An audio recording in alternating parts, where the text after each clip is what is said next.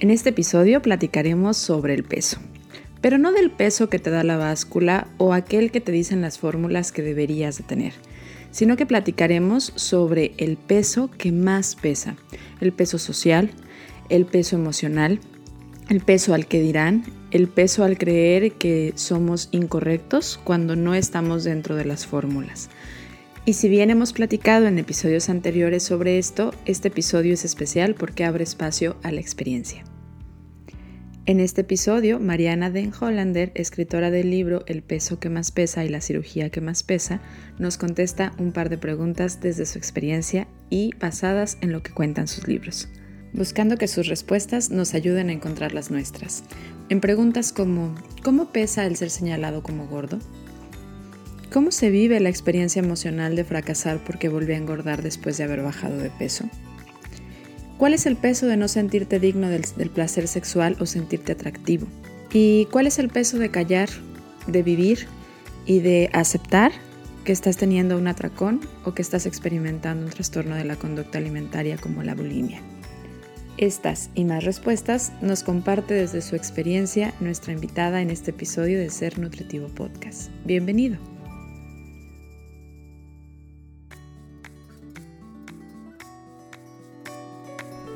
Bienvenidos a Ser Nutritivo Podcast, un espacio donde nutriremos tu hambre de aprender, crear, sentir y conectar.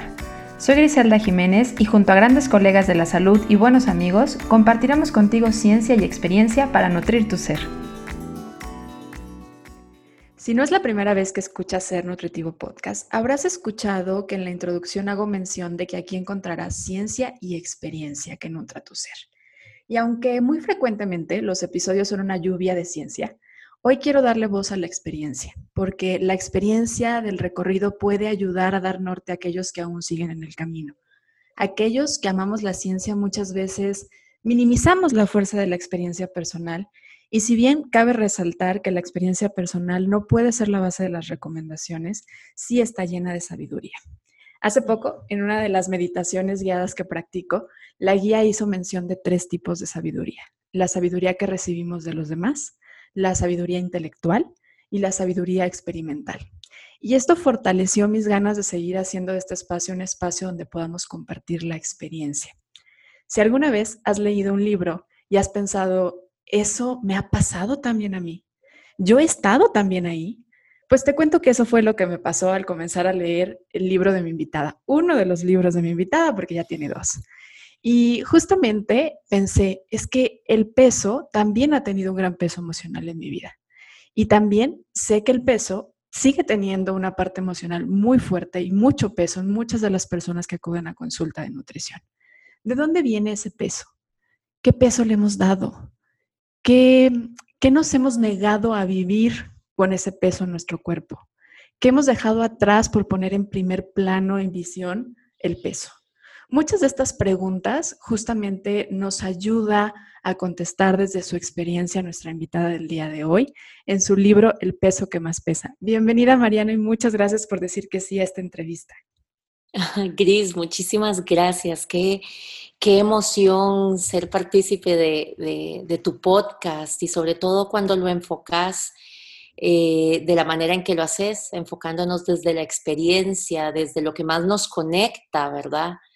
Entonces, muy, muy feliz de estar aquí. Gracias. Muchas gracias a ti por haber dicho que sí, por haber escrito además ese libro y haber abierto tu corazón y decir, oye, esto, esto me pasó a mí, pero estoy segura que no soy la única persona en la faz de la Tierra a la que le sucede. Y además me imagino que este libro te ha conectado a más y más personas que dicen, oye, sí, es que esto también pasa, ¿no? Y como lo decía en la introducción, creo que a veces el permitir compartir nuestra experiencia da luz porque hay personas que siguen ahí y el camino obviamente de darle mucho peso al peso y todo el peso emocional y el peso social que genera es un camino complicado, duro, de negación, de rechazo personal. Y yo quiero que nos ayudes a platicar un poco de lo que ha sido para ti todo este proceso, porque has vivido un largo proceso en tu vida y que hoy nos lo compartes desde tu, desde tu maravillosa forma de escribir en tus libros. Pero antes de que entremos de lleno, me gustaría pedirte de favor un poco de que te presentes, que me cuentes quién es Mariana y bueno, qué está haciendo hoy en día Mariana y qué la llevó a escribir este libro hace un par de años. Eh, claro, mi nombre es Mariana Den Hollander, soy escritora y también soy artista textil. Eh, actualmente me dedico al activismo de diversidad corporal y de concientización sobre la cirugía bariátrica. Eh, hago activismo gordo también.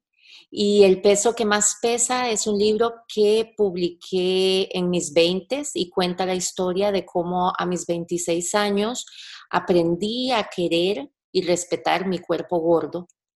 Eh, desde un lugar, desde un entendimiento donde me di cuenta que para ser digna de la felicidad que tanto soñaba, no tenía que esperar a que la dieta funcionara, sino que esa dignidad, ese respeto y ese amor propio lo podía vivir hoy, sin cambiar nada de mi aspecto o de mi entorno, para poder disfrutar de una vida plena.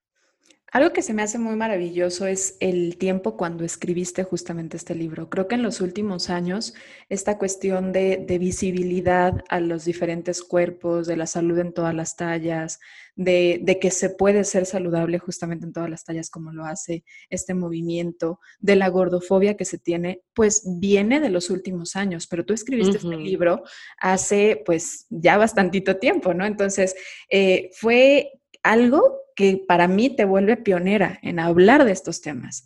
Y creo que en aquel momento a lo mejor no se le daban estas, estos términos o esta forma de hablarse y no se visibilizaba tanto, pero es, es y ha sido importante porque ha estado acompañando a millones de mujeres por muchos años, aunque hoy ya tienen nombre. Mariana, escuchaba, bueno, leía yo tu historia y veo que tu historia comienza desde niña y a lo mejor fue algo de lo que a mí me hizo mucho conectar, ¿no? Porque eh, yo he platicado por acá que es justo también un poco donde empezó mi historia con las dietas y mi historia con el rechazo al cuerpo. Y es la historia de muchas mujeres que comienzan su primera dieta desde que empieza a cambiar su cuerpo por alguna razón hormonal o por alguna cuestión emocional, como fue tu caso. ¿Qué fue la comida para ti en las primeras etapas de tu vida y cuándo comenzó a visibilizarse como un problema, y lo digo entre comillas, porque tal vez no era un problema, era simplemente un refugio, un recurso que tenías. Sí, qué bonito lo estás preguntando, porque así fue exactamente. Eh, la primera vez que yo detecto que la comida era algo más que, que sencillamente un, algo que, se, que se, se le da al cuerpo para, para tener energía y seguir jugando, fue a mis nueve años eh, hubo una separación familiar, entonces me tuve que quedar con mi papá biológico por tres, cuatro meses. Era la primera vez que me separaba de mi madre y de mi hermanito. Entonces, eh, me causó muchísima ansiedad, muchísimo miedo estar separado de ellos y mi papá para poderme controlar, porque yo era muy activa, me comenzó a dar comida. Entonces aquí es donde yo también entiendo que la comida es algo que uno hace como entretenimiento, realmente me lo enseñaron. Eh, pero entonces también entendí y sentí que cuando comía mucho me sentía más tranquila.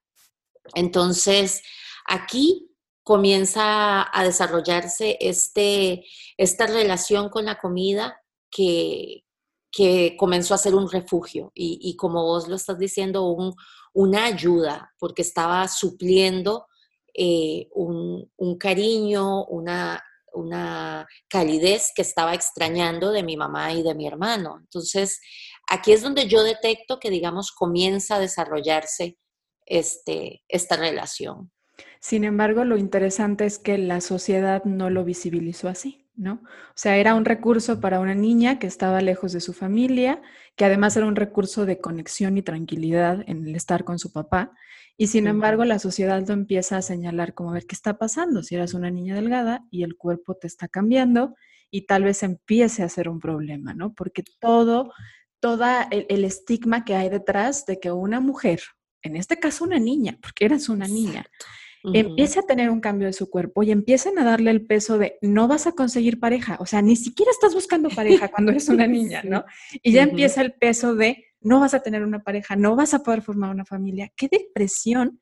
¿Cuál es tanta esa, ese peso de presión que puede llegar a tener sobre una niña todo el estigma de está subiendo de peso?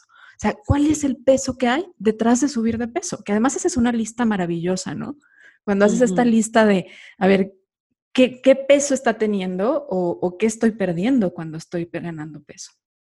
Sí, exacto. En, el libro, en el peso que más pesa, yo incluyo listas de, de todos esos pensamientos que significa ser gorda, ¿verdad? Primero que nada, para mí darme cuenta a mis 26 años que lo que más me había avergonzado en la vida era ganar peso, hacerme gorda, me provocaba una, eh, una vergüenza absoluta, porque ¿cómo es posible que yo, una mujer inteligente, educada, tenga como su mayor vergüenza algo tan superficial, ¿verdad?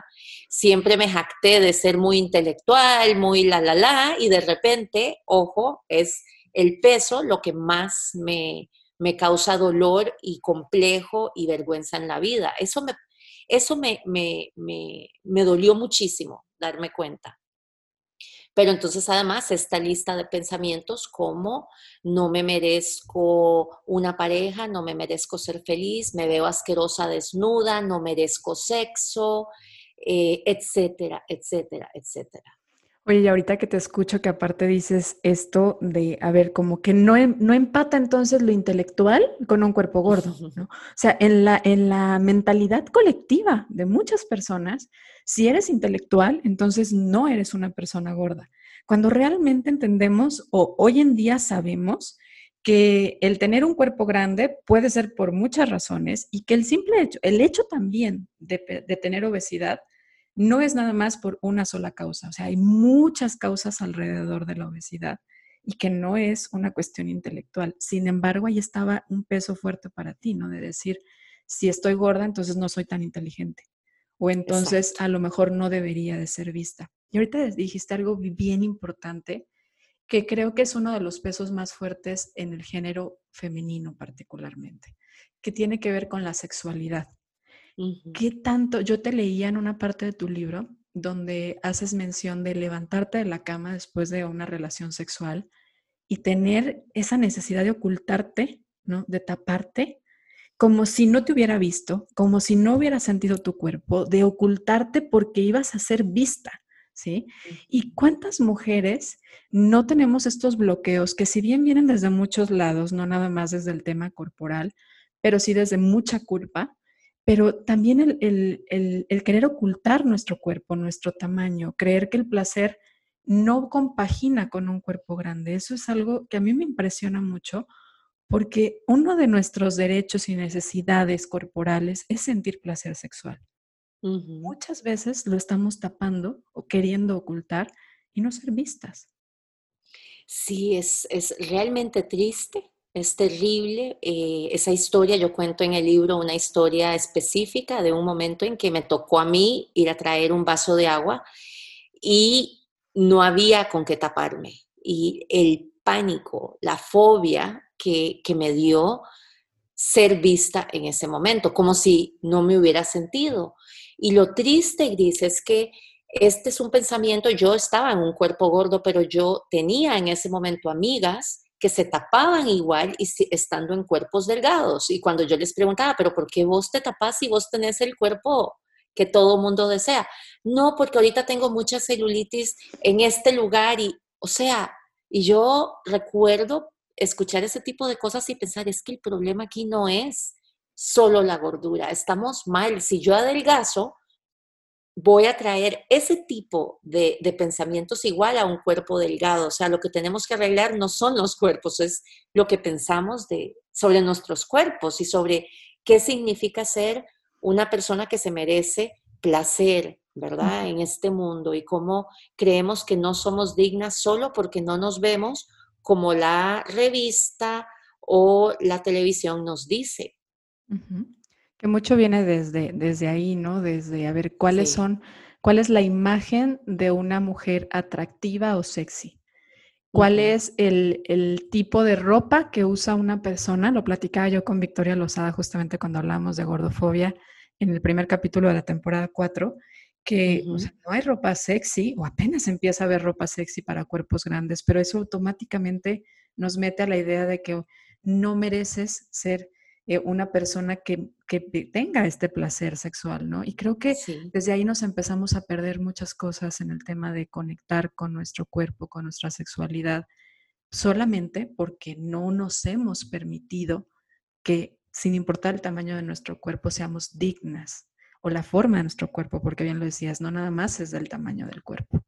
Hay una partecita en el libro, perdón que te, detenga, pero a mí se me hizo bien fuerte, casi me pongo a llorar contigo cuando lo, leía, de que estabas afuera de un bar, estabas esperando a tus mm. amigos, Pasó, pasaron en el coche a unos eh, adolescentes o jóvenes, no sabemos la edad, y te gritaron gorda, sacó la mitad de su cuerpo para gritarte gorda.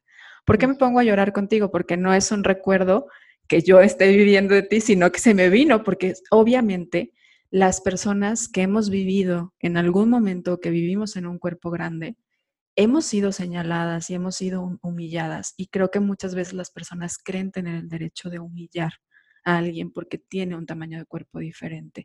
No me imagino, sino que recuerdo lo que es vivir eso, pero realmente sentí como tus lágrimas, ¿sabes? O sea, ¿qué, vivías? ¿Qué sentías ahí? ¿Por qué fue tan fuerte para ti? ¿Por qué esto fue lo que te orillaba a regresar hasta la dieta y a restricción?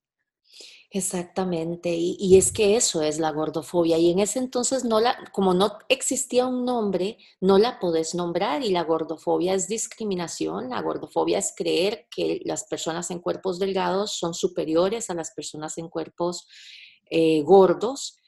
En ese momento, Gris, yo estaba esperando a mis amigos para un super concierto, una noche de, muchísimo, de muchísima fiesta y disfrute y, y por supuesto que el mundo se cayó encima mío. Y, además, y lo más terrible es que esta gordofobia, que además es apoyada por la cultura de la dieta, nos, nos vende que es mi culpa que esa violenta escena sucedió. No es culpa de esos muchachos, es culpa mía. Y recuerdo claramente decir en ese uno de tantos momentos de decir, eh, hasta aquí, tengo que adelgazar, tengo que hacer esto para no recibir este tipo de humillación pública. Recuerdo hasta pensar, por dicha mis amigos todavía no habían llegado, hasta imagínate, o sea, ni siquiera como, qué lástima que no estaban para apoyarme. No, no, no, no. Eh, como yo sola. Ocultar. Tú eres la que estás mal, o eso es lo que tú sentías, ¿no? El estar. Exactamente. El, el, si hay alguien que tiene que cambiar aquí, soy yo, no estas personas que están señalando esto, que es mi cuerpo. Sí, Sí, y después aprendí, y eso lo cuento en el libro, a ver, ¿qué hicieron? Señalar lo obvio, gorda. ¿Cuál es el problema? Y, ese es del gran cambio también que hablo en el libro. El, el, cambio para mí fue entender, sí, Mariana, es que gorda es una descripción, es como alta. ¿Y por qué me duele? Por todo el significado que, que yo misma le doy. Y ese es el mismo significado que le da toda la sociedad. Pero si yo aprendo a entender que, bueno, y a trabajar, porque es un trabajo emocional y mental profundo, pero realmente empiezo a conectar con la realidad de que esa palabra no significa nada más que una descripción, por supuesto que, que, comienza a vivirse de una manera diferente. Y esa fue la realidad que de repente comencé a vivir, de sentir, sí, soy gorda, soy una mujer en un cuerpo gordo, ¿Y, qué significa eso para mí? La sociedad dice un montón de cosas, pero ¿qué significa eso? ¿Soy menos digna? No. Eh, ¿No me merezco un gran amor en la vida? Por supuesto que me lo merezco. Soy un ser humano maravilloso que se merece una pareja eh, que sea su propio espejo. ¿Verdad? Es ir em, cuestionando y desintegrando todas esas esos pensamientos y esas historias y traumas que llevamos en la vida, eh, que es lo que nos llevan a ese lugar claro, y también eso lo comparto en el libro, mucho de mi gran trauma y mi obsesión con el peso y mi cuerpo tenía que ver con no querer enfrentar un montón de problemas familiares y, traumas de mi infancia que, estaba cargando, los ese montón de peso que, que duele tanto que mejor me enfoco en controlar mi cuerpo porque esto otro es demasiado grande para mí. Claro, el, pongo a lo mejor enfrente o delante de todo eso para que yo lo vea más de cerca y oculte todo el montón de cosas que tengo que trabajar, me enfoco a esto. A eso que aparte le doy el significado de que si soluciono esto, probablemente solucione todo lo que está detrás, lo cual es una verdadera mentira, porque cuando puedes o logras bajar de peso, porque eso es lo que te enfocas a hacer, te das cuenta que no solucionas nada de todo lo demás. Cada cosa tiene que ser trabajada de manera independiente e irla digiriendo poco a poco. Entonces, creo que muchas veces hay muchas personas haciendo dieta solamente por desviar la atención a otras cosas que en su vida hay que trabajar. Y es mejor me enfoco a restringirme en lugar de entender que hay cosas que, en las que tengo que soltar el control. Mejor me enfoco a, cambiar mi cuerpo en lugar de entender que hay otras cosas en mi vida que tienen que cambiar, ¿no? Mis relaciones, mis límites, de verdad muchas veces es desviar la atención y el problema no es el problema central, no es en realidad un gran problema. Y ahorita platicabas como de, a ver, llegué a entender que entonces el peso de la gordura de esta palabra era todo lo que yo pensaba. Pero sé que esto no pasó de la noche a la mañana. Sé que en todo este camino hubo muchos tropiezos, hubo muchas heridas, hubo muchas lecciones que hoy son parte de ti y que hoy te hacen ser lo que eres. Y que creo que sucede en todas las personas si empezamos como a recapitular y agradecer y entender cada proceso, ¿no? Pero entre ello, en tu vida llegó el atracón, que es un trastorno de la conducta alimentaria, y llegó la bulimia, el cual también es un trastorno de la conducta alimentaria de, en la búsqueda de la compensación, ¿no? Y además, esto es mucho de lo que sucede cuando las personas quieren cambiar su cuerpo a costa de lo que sea. ¿Cómo fue para ti? Regularmente un trastorno de la conducta alimentaria se vive muy callado, muy oculto. ¿Cómo fue para ti vivirlo y cómo fue para ti sanarlo? Bueno, era totalmente un secreto y era hasta un secreto de mí misma. Yo por siete años vi el, acto de vomitar como algo que hago, pero no un trastorno de la conducta alimentaria, aunque por supuesto que sabía que era bulimia, sabía que era anorexia, pero de alguna u otra manera seguro por ser gorda, y creo que, creo que esto hasta ahora lo estoy entendiendo mejor, seguro por ser gorda, no creía que fuera bulímica porque las bulímicas o las anoréxicas solo son flacas. Y eso en ese entonces era eh, totalmente así. Realmente hasta en los últimos años que se ha aprendido que las personas en cuerpos gordos podemos tener bulimia, podemos ser anoréxicas y podemos estar eh, muy, muy mal alimentadas y en riesgo de muerte. Entonces, para mí eh, era un secreto, nadie lo sabía. Yo siempre he sido una persona muy sociable, entonces tenía una vida social enorme, muy popular, siempre en el centro del grupo.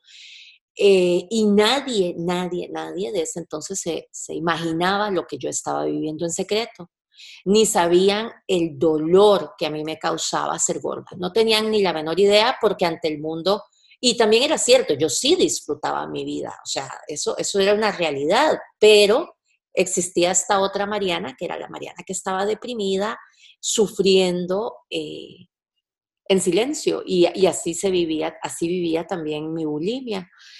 Em, cuando yo encuentro el work, the work de, Byron Katie, que fue la técnica de autocuestionamiento con la que yo sané y con la que hice todo un proceso, pero podría haber sido con un psicólogo o una psicóloga, em, yo comencé trabajando mis problemas con mi mamá, con nuestro pasado familiar, con todas esas cosas que tanto me dolían que no tenían nada que ver ni con el peso ni con la bulimia.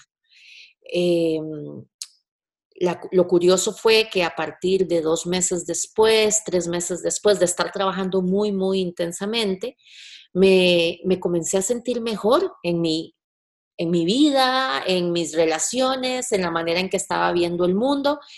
Y fue increíble para mí darme cuenta, un momento, a ver, estoy viviendo una calidad de vida superior a la de hace cuatro o seis meses y nada ha cambiado.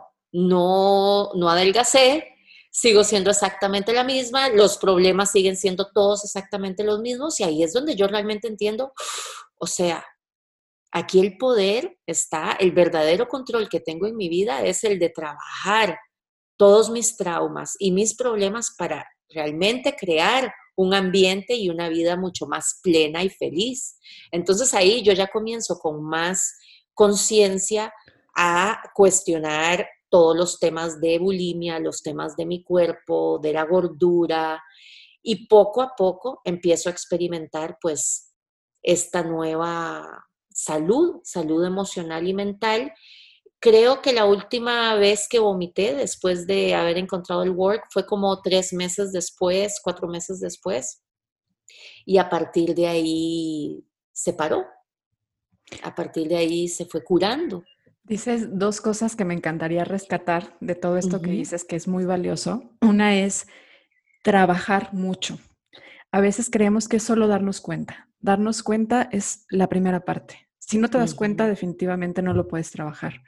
Pero debe de haber un trabajo arduo, un trabajo constante, un trabajo de todos los días y que probablemente sigues haciendo, porque sigue habiendo presión, porque sigue habiendo eh, estos recuerdos, porque puede seguir habiendo mucha, eh, en un entorno que lo favorece, ¿no? Pero es un trabajo constante. El primer paso es darte cuenta y si hoy alguien se está dando cuenta al escucharte de que, oye, a lo mejor yo estoy creyendo que vomitar es normal porque tengo un cuerpo grande, o yo estoy creyendo que tener atracón es natural porque estoy viviendo en una restricción y no es natural, definitivamente creo que es el primer paso, pero lo segundo es trabajar. Y trabajar con cualquier tipo de terapia. En tu caso, en tu experiencia, fue justamente este tipo de técnica, pero cualquiera puede ser útil cualquiera y no cualquiera, también quiero decir, es encontrar la que es mejor para ti, ¿no? La que es ideal para ti y la que embona más contigo. Creo que cada quien tiene su proceso, pero no señalar como esta es la única forma en la que lo vas a poder resolver. Y otro punto que también me parece muy importante rescatar es esto que decías de una Mariana muy sociable, una Mariana muy feliz, una Mariana muy alegre, intelectual, que definitivamente creo que son características que tienes. En lo que las redes sociales y el leerte me han permitido conocerte, creo que son cosas que tienes, pero muchas veces también cuando una persona vive en un cuerpo gordo, entonces empieza a usar caretas que se visibilicen más como para protegerse, ¿no? Como para que la empiecen a etiquetar, que no vean mi cuerpo y que no digan la gordita, que digan Exacto. la que no digan eh, la gordita o la caderona y mejor digan la que es muy divertida, ¿sí? Que vean otra cosa de mí y empezamos como a potencializar estas características que tenemos para ocultarnos.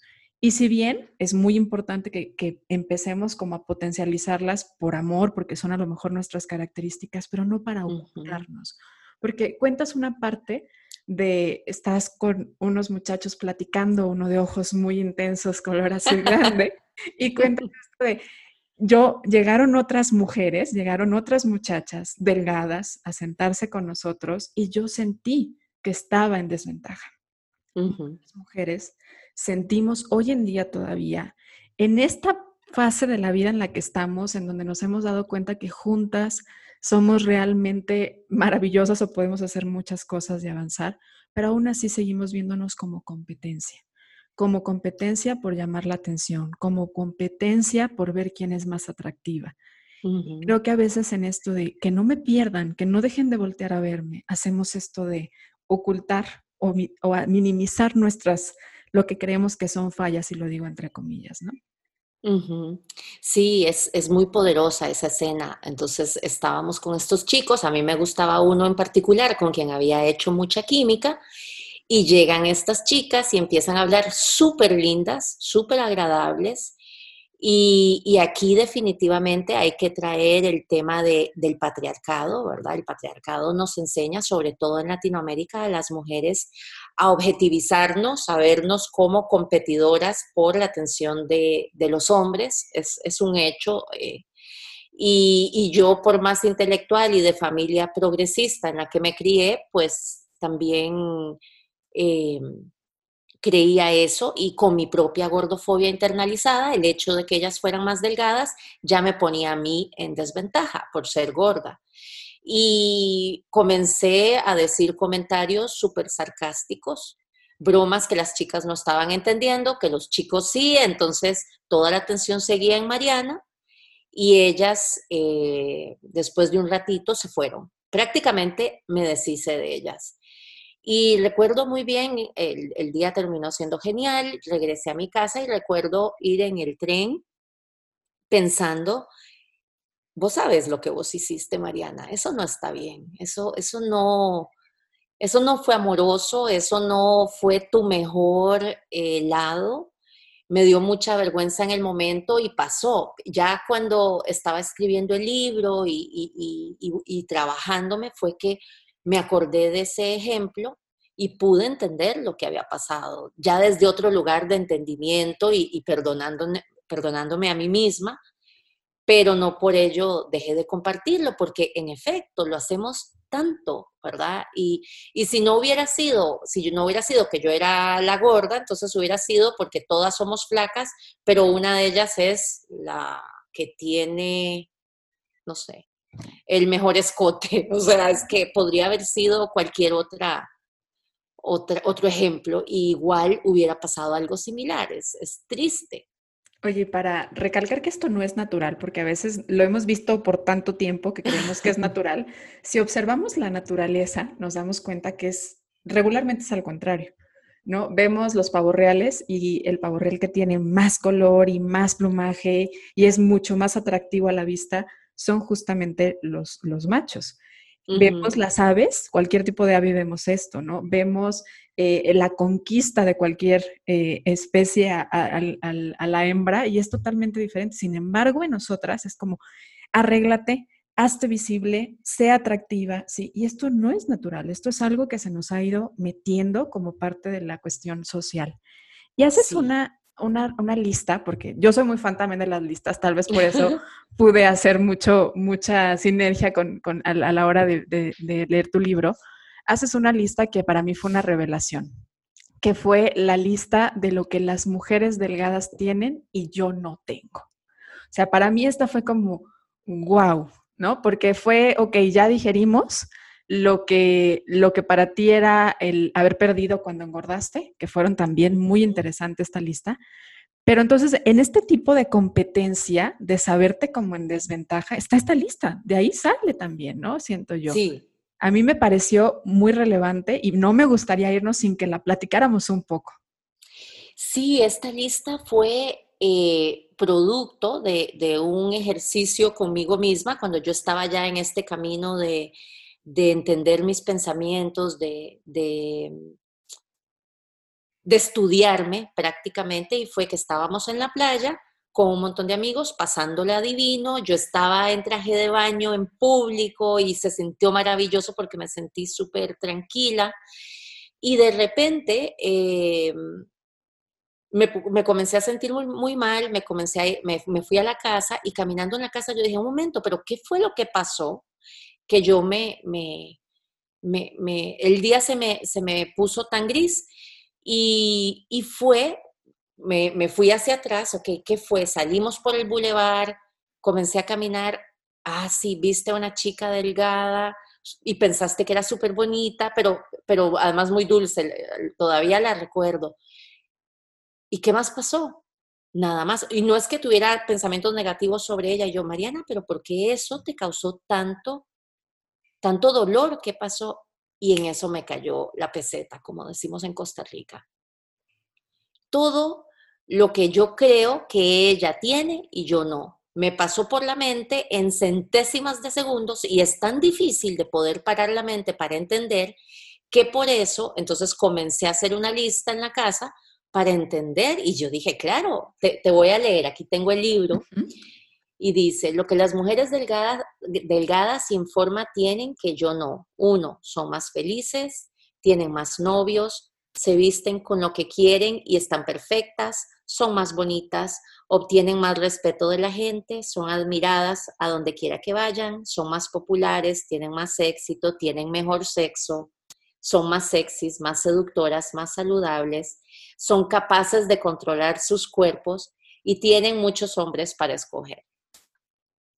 Que esto no es la verdad absoluta, o sea, tenemos que parar decir, o sea, era la verdad que Mariana creía tener, el montón de verdades que creías tener, era el significado que le dabas lo que podía conseguir una persona que era delgada. y que por lo tanto tú no te merecías o que tú no podías tener. No, era negado para mí. Entonces, claro, Gris, ¿cómo no vamos a vivir eternamente obsesionadas con bajar de peso, haciendo lo que sea con tal de de, no vivir en un cuerpo gordo. La sociedad nos enseña a, odiar y, no querernos. Y, además, entonces tenemos que buscar productos que nos ayuden para eh, aliviar ese dolor que también está causando. Es, es un ciclo enfermizo súper fuerte.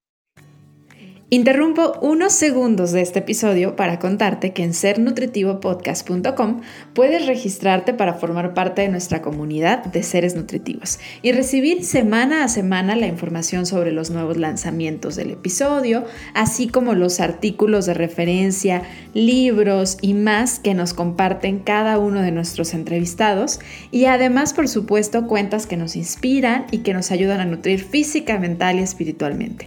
Regalos, sorpresas, y muchas cosas más por formar parte de nuestra comunidad de seres nutritivos. Visita sernutritivopodcast.com y regístrate para ser parte de nuestra comunidad. Ahora sí, regresamos al episodio. Y hay, hay, hay un segundo libro que yo todavía no leo y lo tengo que, decir, todavía no, lo, no, no llego a leerlo por allá, pero habla también de tu historia a una fase más que tuviste, que fue la cirugía bariátrica he, visto un poco de, tu, de, algunos Instagram TV que has hecho y también de muchas consecuencias que ha tenido la cirugía bariátrica. Y creo que cabe mencionar que la cirugía bariátrica, bueno, es una de las intervenciones que la ciencia propone para, para cuestiones de obesidad, pero algo muy importante es que la cirugía bariátrica no da solución a problemas emocionales o a todo el peso que le damos al peso.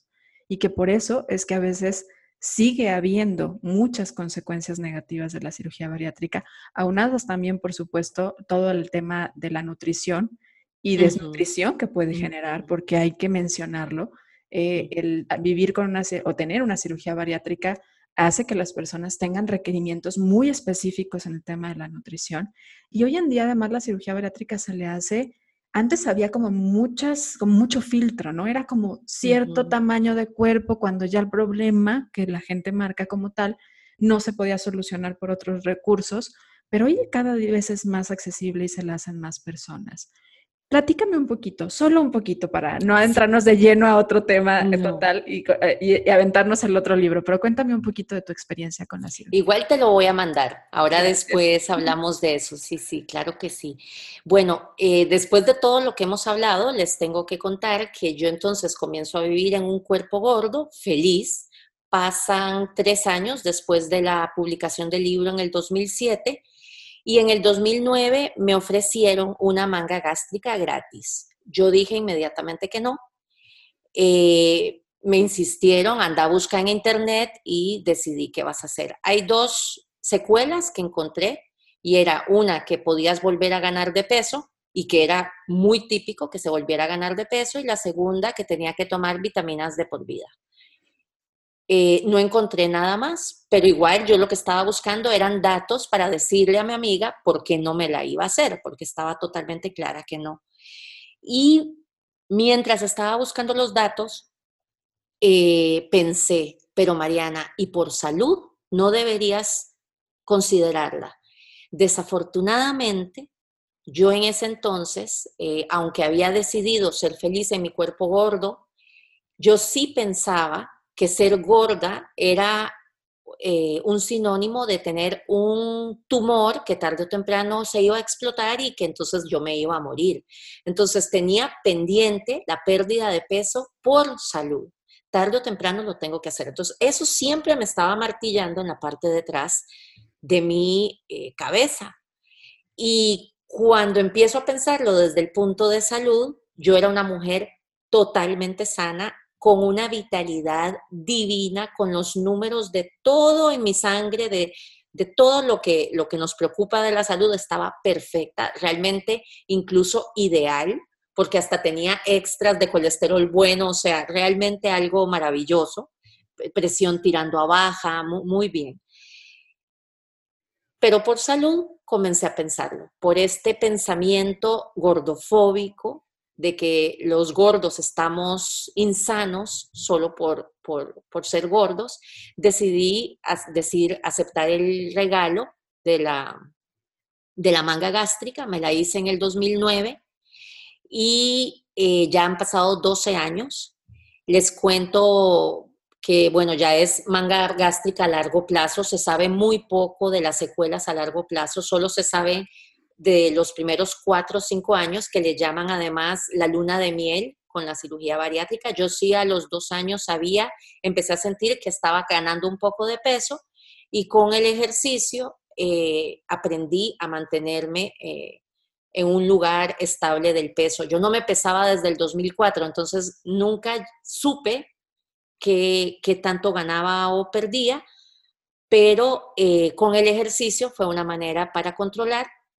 Desafortunadamente, entonces mi relación con el ejercicio es totalmente de control y de, de, y de disciplina violenta, eh, para llamarlo de alguna manera. Y en el 2019 me tuvieron que hacer una nueva cirugía porque resulta que mi eh, manga gástrica desarrolló un montón de defectos muy, muy serios en mi, en mi eh, tracto digestivo y me tuvieron que hacer un bypass gástrico para salvar mi digestión, entonces para arreglar, entre comillas, eh, lo que pasó. Entre otras cosas, no solo fue el bypass. Entonces, desde el 2019 también tengo la experiencia de vivir con esta otra cirugía y en la cirugía que más pesa, eh, cuento toda esta historia viviendo con, con la cirugía bariátrica, dando unas grandes listas de todas las secuelas que he sufrido, que cuesta muchísimo encontrarlas además para alguien que esté pensando hacérsela. Comparto 10 testimonios de otras personas que me contactaron en Instagram por, por, por medio de mi cuenta y que compartieron su historia también conmigo, entonces la pude, las pude incluir en el libro. Y pues bueno, es, es, un libro dedicado a quienes están pensando hacerse la cirugía, pero también a quienes ya se la hicieron para encontrar tips y ideas, porque es como un panfleto que, que, que, pone que expone un montón de problemas que la, la, mayoría de los doctores que me han visto en los últimos dos años, estoy hablando de 12 doctores, ni siquiera saben que son provocados por la cirugía bariátrica. Entonces, eh, de eso va el libro. Wow, muy bien, pues está anotado en mi lista de seguir por ahí para leerlo. Bien, Mariana, pues muy emocionada de todo lo que nos has compartido. Estamos llegando a la recta final del episodio y te cuento, Mariana, en Ser Nutritivo Podcast creemos que es importante nutrirnos física, mental y espiritualmente. Y basándonos en estos tres pilares de la, del poder nutrirnos y nutrir al ser, hacemos preguntas a nuestros invitados justamente para inspirarnos, no para copiar, sino para inspirarnos en lo que hacen para poder nutrirse. Cuéntanos, ¿cómo disfrutas nutrir tu cuerpo? Nutrir mi cuerpo físico. Físico, así es. Em, bueno, estoy en un plan de alimentación intuitiva desde octubre con el que he aprendido a comer escuchando mi cuerpo en vez de pensar en calorías o en nutrición o en todo lo que nos han enseñado, sino simplemente escuchar las señales de mi cuerpo para saber qué eh, darle. Y eh, aprender sobre la alimentación intuitiva y llevar un trabajo con ella realmente me ha, me ha enseñado como bebita desde cero a eh, relacionarme con la nutrición de mi cuerpo desde un lugar de gozo, de, amor, de, de respeto, de escucharme. Y eso realmente ha sido muy, muy especial para mí. Parte como de sanar también todo lo que has vivido, ¿no? Con él. Sí. Y en la parte emocional, ¿cómo disfrutas nutrir tu mente? Wow. Eh, bueno, Gris, yo he seguido trabajando con psicólogos en diferentes momentos de mi vida. Ahorita estoy con una psicóloga enfocada en salud en todas las tallas, trabajando esta historia con la comida eh, la alimentación intuitiva despertó muchas preguntas en mí misma sobre mi propia, propio camino. Entonces, eh, mi terapia realmente me ayuda muchísimo a nutrir mi mente y sin duda alguna mi arte, mi arte textil también me, me nutre mucho mentalmente. ¿Y tu alma, cómo la disfrutas nutrir? Eh, medito, Estoy cada vez más tratando de, meditar todos los días, 15 eh, a 20 minutos. No se me hace fácil porque yo soy muy energética y, y bueno, hacer arte, pues de alguna u otra manera es un tipo de, meditación, pero conscientemente estoy enseñándome a tener esos espacios donde ponemos a la mente en blanco para aclarar y, dar espacio. Muy bien. Fíjate que estamos haciendo un libro de la vida que consiste en frases para futuras generaciones. Entonces les pedimos a nuestros invitados que nos digan una frase, algo que tú quisieras dejarle a futuras generaciones. ¿Qué quieres poner ahí, Mariana? autocuestionarse siempre, absolutamente siempre. Perfecto. Anotado ya por ahí, lo estaremos compartiendo entonces. Mariana, algo que esté todavía y que digas, Gris, no vamos a terminar este episodio hasta que yo diga esto, todavía no nos vamos. Algo que tengas más que decir.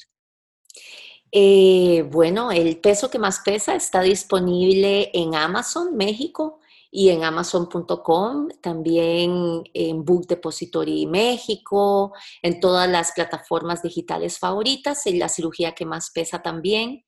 Estoy muy abierta a continuar esta conversación. Si escucharon algo que quisieran preguntarme un poquito más o, tienen preguntas, por favor, búsqueme por mi cuenta de Instagram, Mariana Den Hollander Libros y aquí estoy. Estoy muy disponible para crear comunidad y, apoyarnos mutuamente.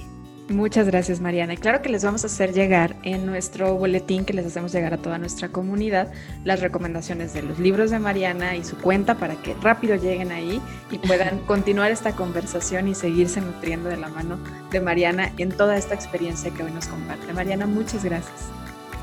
Muchas gracias a ti, Gris. Ha sido precioso. Me fascina tu manera de conducir este podcast. Muchísimas gracias. gracias, Mariana. Y gracias a ti por habernos escuchado. Recuerda que cada jueves encuentras un episodio nuevo, así que nos escuchamos pronto. Gracias.